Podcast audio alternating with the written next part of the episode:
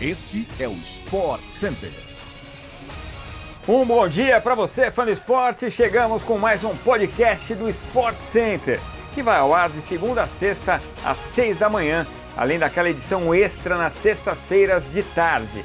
Eu sou o Edu Elias. Não se esqueça de seguir nosso programa no seu tocador preferido de podcasts. O Sport Center também chega todo dia na TV, ao vivo pela ESPN no Star Plus, hoje com quatro edições: 11 da manhã, 8 e 11 da noite. Vamos lá, solta a vinheta.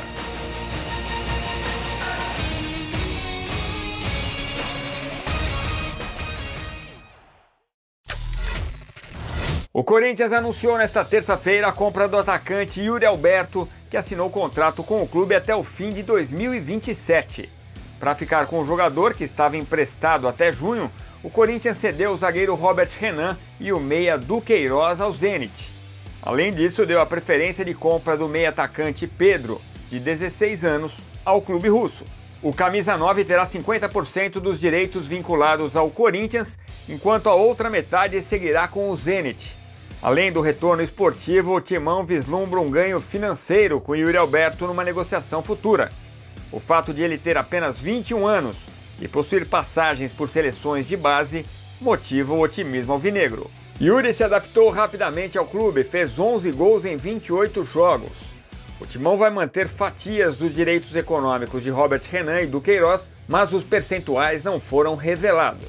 Também foi anunciada a devolução do goleiro Ivan ao Corinthians. Emprestado ao Zenit no meio do ano passado, o jogador está perto de ser anunciado como jogador do Vasco. Já o meio-atacante Mantuan, que também pertence ao Timão e foi cedido ao Zenit em 2022, segue no clube russo até o meio deste ano. Jogando com o time misto, Manchester United venceu Charlton 3 a 0 nesta terça-feira pelas quartas de final da Carabao Cup a Copa da Liga Inglesa. A partida teve transmissão ao vivo pela ESPN no Star Plus.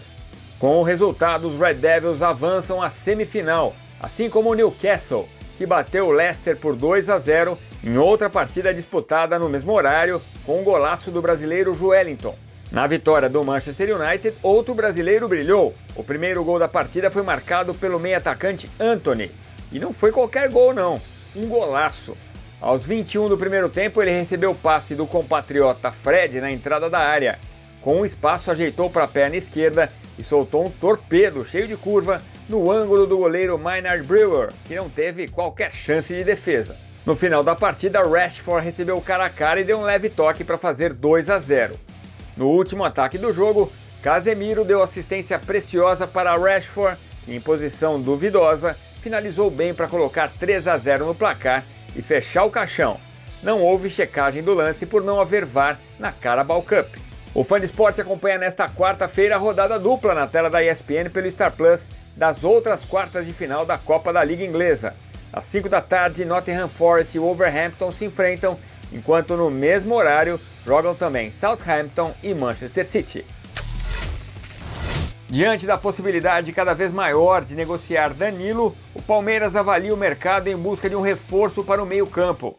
Dois nomes passaram a ser citados: Jean Lucas, do Mônaco da França, e Matheus Henrique, do Sassuolo da Itália. A diretoria Alviverde tem mantido contato com clubes europeus interessados no camisa 28.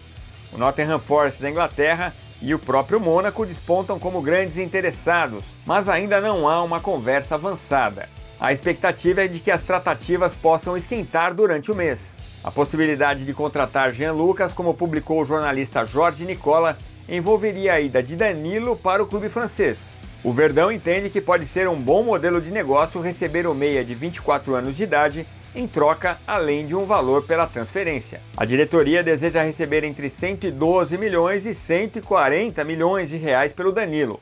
Uma troca com Jean Lucas não é considerada simples, pois é necessário saber quanto seria abatido do valor a ser pago ao Palmeiras, além de ser também necessário um acordo com o atleta. Já Matheus Henrique movimentou a torcida nas redes sociais por ter começado a seguir páginas de jogadores e do próprio Palmeiras no Instagram. A versão oficial é de que, por enquanto, não há negociação por ele. Ao fã de esporte, um recado para esta quarta. O PSG deve voltar a ter time completo na Ligue 1 para o confronto contra o Angers às 5 da tarde Transmissão exclusiva para o Star Plus. A gente volta nesta quinta-feira, às seis da manhã, com mais um episódio. Valeu, um abraço, até a próxima. Tchau, tchau.